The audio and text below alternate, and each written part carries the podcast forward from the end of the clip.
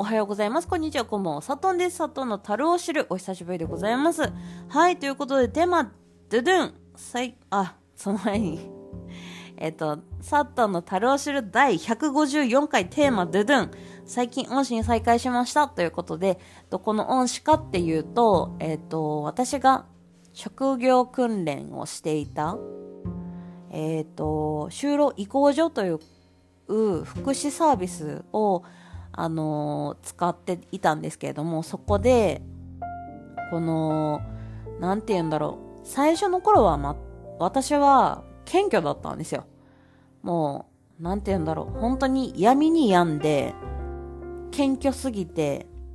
もう、すぐ落ち込むし、自分の意見すぐ飲み込むし、吐き出さないし、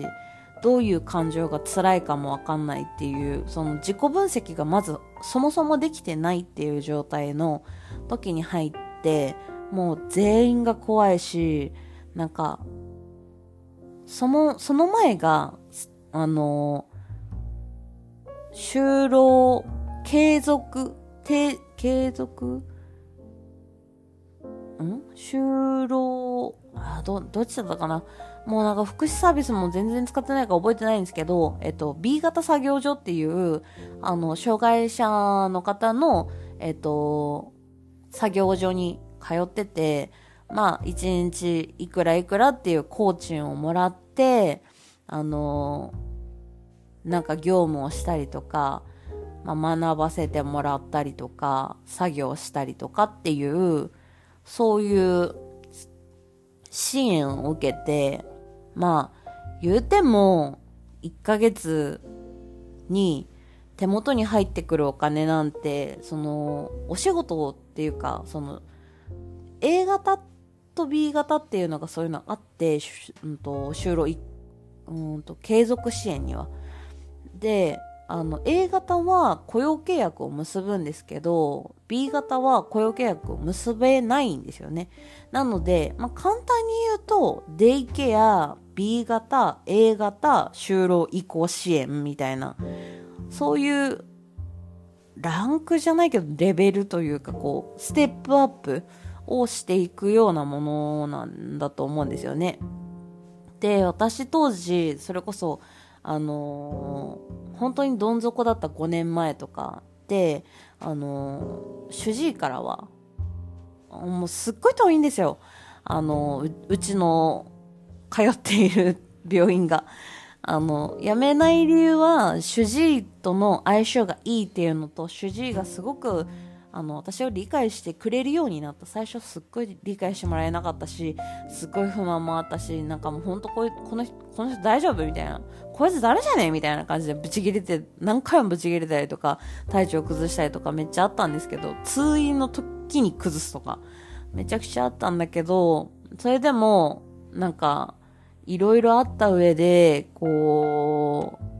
う、いろいろしてくれた病院で、で、その病院を退院した時に、あのー往復で2時間以上かかるところだけど、デイケアに通わないかって言われて、無理やって。正直無理やって思ったんですよね。あの、家に引きこもってると良くないから、どこかに通いましょうって言われて、じゃあデイケアをして、うちデイケアやってるからデイケアに来ないって言われたけど、もうまずそこに行くだけで気力がもう持ってかれるから無理やって言ってて。で、最終的に、じゃあ、あのーこういう相談所があるからとかって、その、支援サービスとかいろいろ相談してもらって、その上で、あのー自分でも調べられるよみたいな、そういうサービスの、福祉サービスの、あの、紹介所ページがあるよみたいなのも教えてもらって、病院とか、あと支援スタッフとか、生活支援スタッフとか、相談室っていうのがあって、そそこの相談室の窓口のお姉さんとかに、そのなんか、あんまり相談室の予約も取れないから、それだったら自分で探してみた方が早いかもって言われて、で、自分で探して、自分で B 型作業所に行くこと決めて、1年行ってみたけど、なんかすごくそこと、そこの人とは、なんかこう、うまく反りが合わなくて、で、なんか、どうしても、社会に戻れる気配がないみたいな感じがあって、で、たまたま CM で見た、その作業所、支援所のところにちょっと相談に行ってみたら、なんか泣きながら話聞かせ、聞いてもらって、で、そこにすぐ入りますって言って、で、じゃあ B 型すぐやめて、で、支援移行、就労支援移行、移行に入るみたいな感じになって、まあその間収入ないよみたいな感じで、なんかごちゃごちゃごちゃごちゃっていっぱいあったんですよ。もう5年間だから、話しきれないけど、5年間じゃないか。えっと、4年、3、3、4年間ぐらいの話をギュッてまとめるの難しいから、まあ、ごちゃごちゃっていう形に説明になったんだけど、まあ、過去の話とか多分いっぱいしてるから、多分、まあ、そこでパズルみたいな感じでつなぎ、つないでつないで、あ、こういう、こういう感じだかなみたいな話を聞き流してくれればいいんだけど、私が吐き出したいだけなので。で、そこで出会った時は、まだ最初は出会ってなくて、恩師には。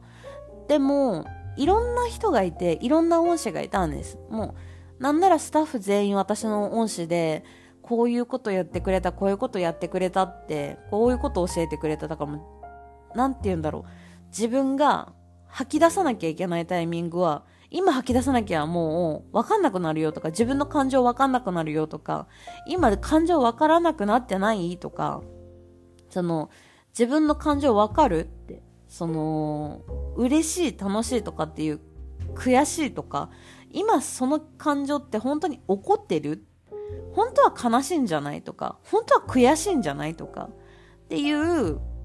その引き出しをいっぱい作ってくれたところだったりとか、その引き出しをいっぱいあるところを、こう、整理整頓させてくれたところ、その、やってくれる、全部やってくれるんじゃなくて、そのアドバイスをしてくれる支援者たちがいっぱいいて、その支援者の中で後半の方に、私に根気強く、もうすっごい私もうなんか、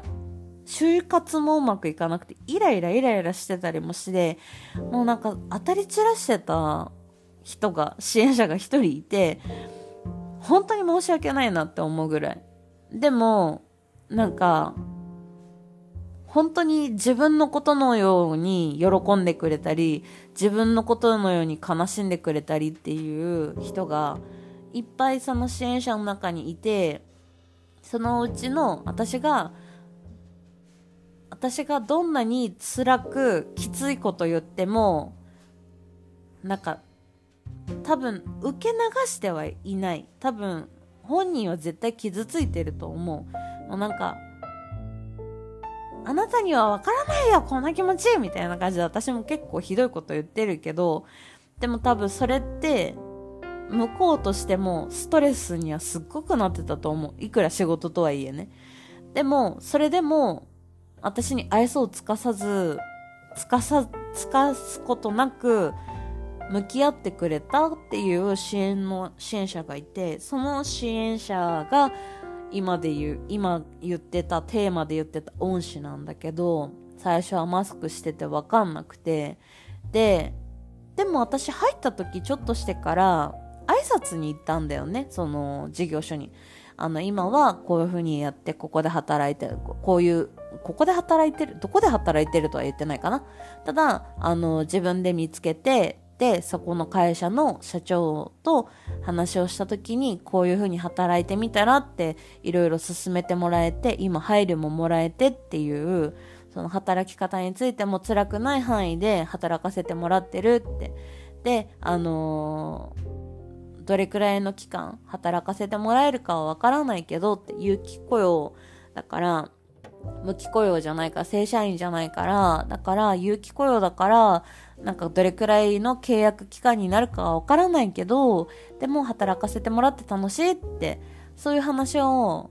一回してて、で、その前にも電話とかでもしたりとかして、なんか今だちゃんと頑張って働いてますとか、あ、電話で果てした時は、あの、仕事決まりましたっていう電話をしたのかな。で、その後会いに行った時は、続いてますって、あの、改めてご挨拶に伺いましたって言って、で、あの、あの時はごめんなさいみたいな感じでお話もして、ちょこっとだけ話をさせてもらって、で、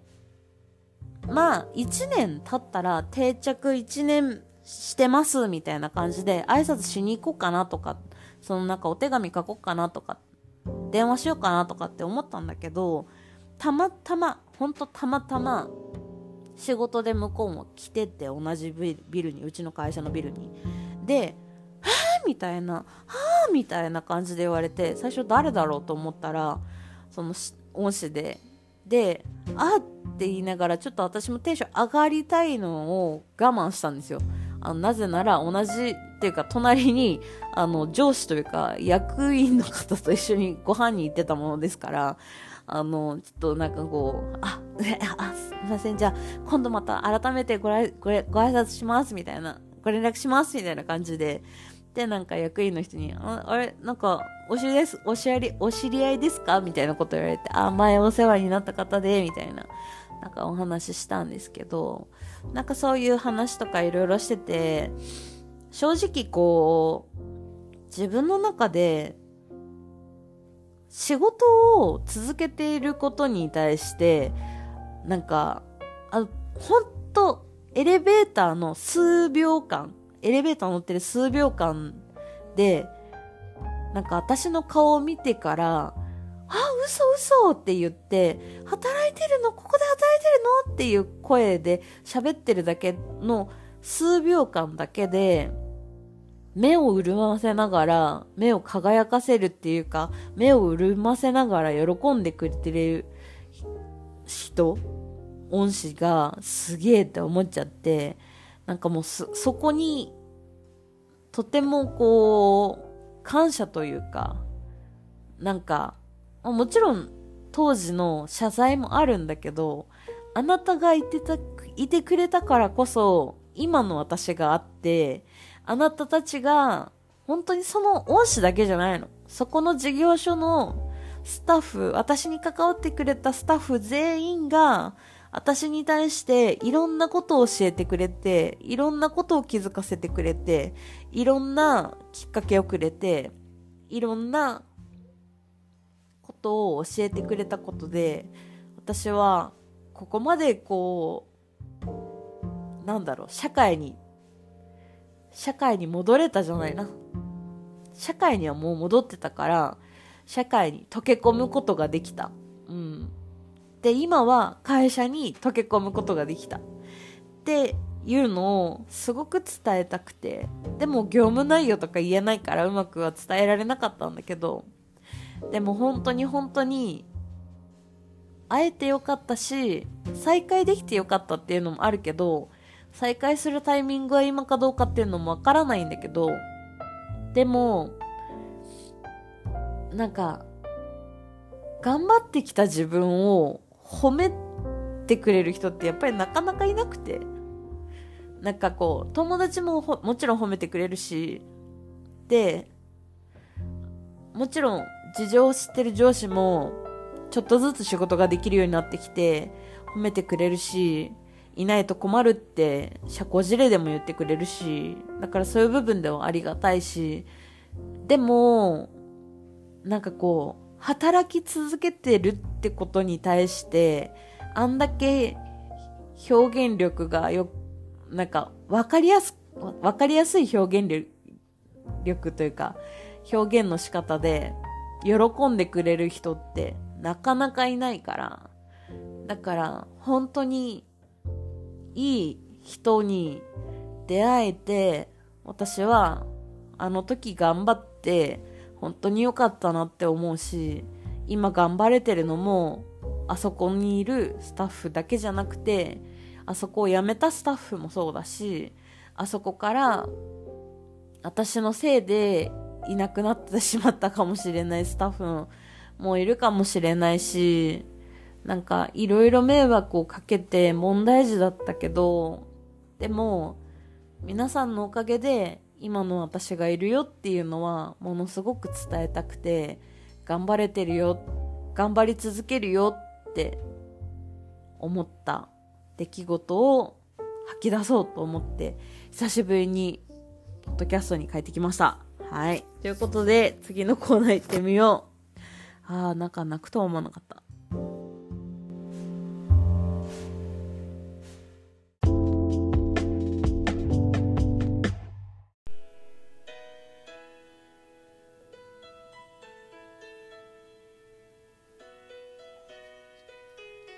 誰かの声に怯えて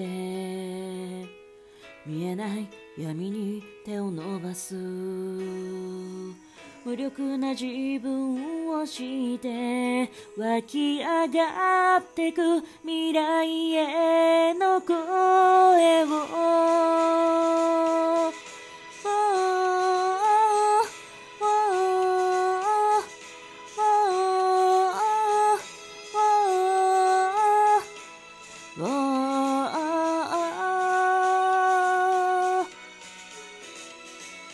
たとえ夢叶えたとしても君はまだ明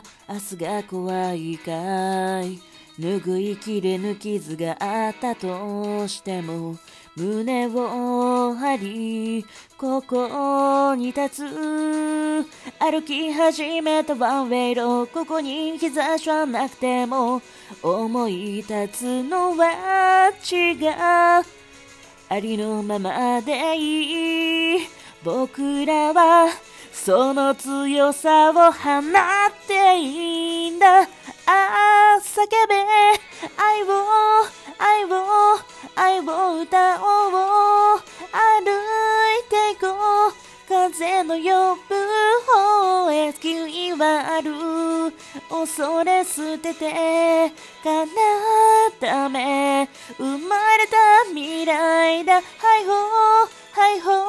ー今を祈ろうはいほーはいほー自分を信じて超えてきた誇りがある。大丈夫未来で共に笑おう。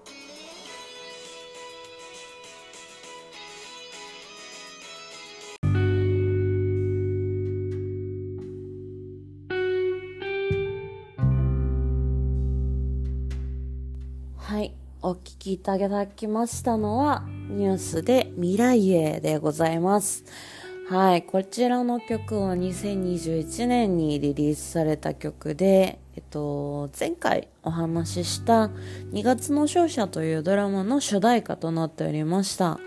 で、内容的にはおそらく、その、まあ、未来に向かって輝くためにっていう感じの、こう、若い子向けのお話かお話、歌かなって思ったんだけれども、まあ、2月の勝者自体がその中学受験のお話なので、まあ、そういう部分ではそういうものかなと思ったんだけれども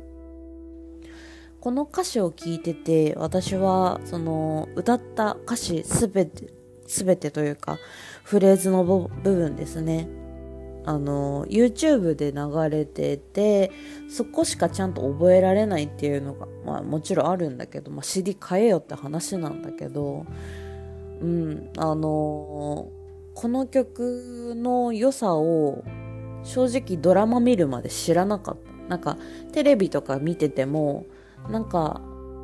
また力強いニュースの曲、ニューシングル出てるなぐらいの、あの、私自身がニュースに対して関心がなくなったとかじゃなくて、まあ、実質あの歌とかにあんまり興味がなかった J-POP に興味がなかったりとかなんかこう歌詞に勇気づけられたとて多分当時の私はこの歌詞を理解はできても自分自身に落とし込めないからなんかそれっぽい曲歌ってるなぐらいの感じだったと思うんだけど自分を信じてっていうなんか自分を信じれないやつがどうやって自分信じるんだって思ってたんだよね。だけど、今自分自身が、今現在のこの令和6年の私自身が自分に自信を持ってたのは、さっきお話しした通り恩師であり、あとはそこにいるスタッフの人たち、もちろん親もそうだし、友達もそうだし、もうそういう人たちがみんなみんな私に逐一じゃないよ。ちっちゃなちっちゃなかけら一つ一つをみんな私に手渡ししてくれた。これ、こういうのじゃない？これ、こうじゃない？ってみんなそうやってこう気にかけてくれながら心配だけをするだけじゃなくて気にかけながらでも私らしく生きられるようなそういう接し方をしてくれたんだよね。だからこそ自分のことを信じられるように今はなったし自分が今やってることに対して自信もあるしなんならチャレンジ精神もあるしもっとこうした方がいいんじゃないかっていう提案とかもするしまあ上から上の人からすると私の提案ってうざって思うかもしれないんだけどうん。だけどこういうのどうかなとかああいう風にしてみたら効率いいんじゃないかなとかこういう風にしてみたらもっと丁寧に聞こえるんじゃないかなとかもっとこう寄り添えるんじゃないかなとかもっとこう従業員に対してなんかこう優しい気持ちでいられるんじゃないかなとか。なんかもっと話しかけやすくなって相談しやすい環境になるんじゃないかなとか。って思うようになりました。なのでなんか改めて思ったのはこのドラマを見るタイミングが今で良かったのかもしれない。多分当時見てても当時見る気になれなかったのが多分あんまりこうちょっとこう強めのなんかが強めの頑張る系のドラマとか見れなくてなんならちょっとほんわかとかちょっとなんかラブコメとかそういうのしか受け入れられない時期だったから精神的に。だからこそ今もう何でも来いやみたいな。いや何でも来いやとは言わないけどでもそういうぐらいの気持ちでいられる時だからこそあのドラマを見てよかったしあのドラマを聞見たことでこの曲に出会えてよかったなって改めて思いました。はいということで今日おすすめした音楽はニュースで未来へ。です。あのヒロイズムさんっていう方がいつもニュースの曲を作るんだけれどもこの曲改めてヒロイズムさんが作ってくれた曲でよかったなって思いました、うん、はい。ということでああと,、えー、と1月26日で祝1年ということでですね、あの、佐藤の樽を知る1年、1周年迎えられました。あのー、まあ、1周年迎えながら154回なんですけれども、今は。うーん、そうね。まあ、まあ、満度出来じゃない？365日あるうちの154回。まあまあまあまあ、